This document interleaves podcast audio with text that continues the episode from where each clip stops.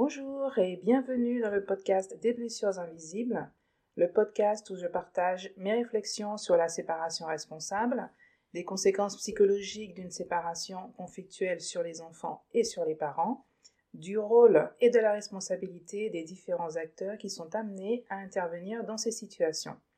Je suis Nathalie, maman célibataire d'un garçon de 9 ans que j'appellerai Petit Mec, et ce podcast assez intime est basé sur mon expérience de maman séparée. Quand je me suis séparée, j'étais complètement désemparée.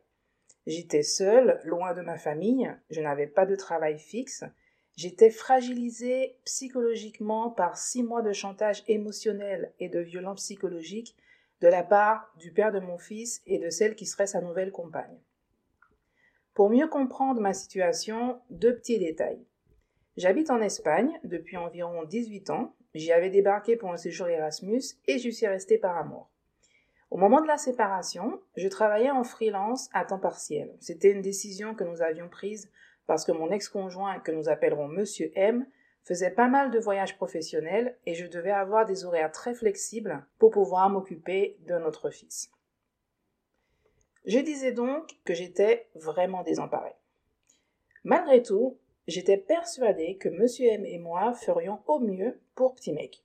Après tout, notre fils n'avait rien demandé de tout ça, et nous sommes censés le protéger du mieux que nous pouvons. Eh bien, je me suis lourdement trompée.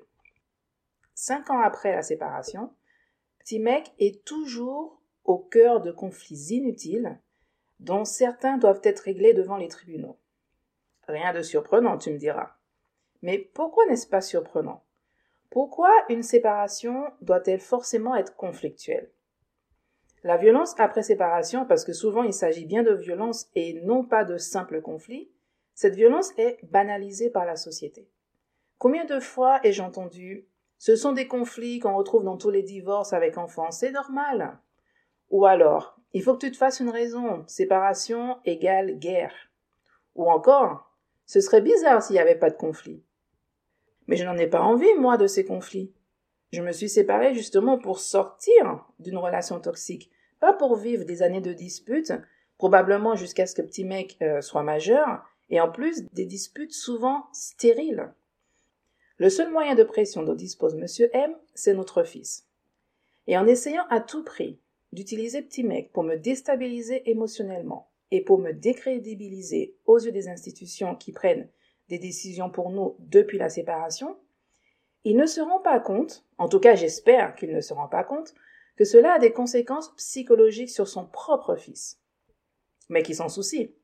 D'après ce que j'ai vécu, avocats, juges et autres experts, qui sont censés être impartiaux et agir pour le bien-être des enfants, attisent bien souvent les flammes des querelles post-séparation.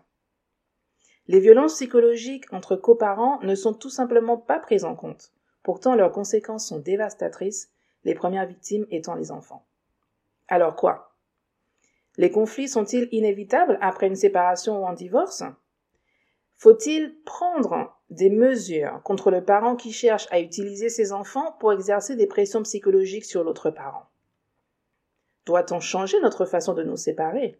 Plus de médiation et de bon sens moins de justice.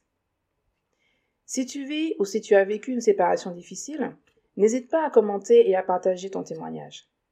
Merci d'avoir écouté ce premier épisode du podcast des blessures invisibles. À très bientôt.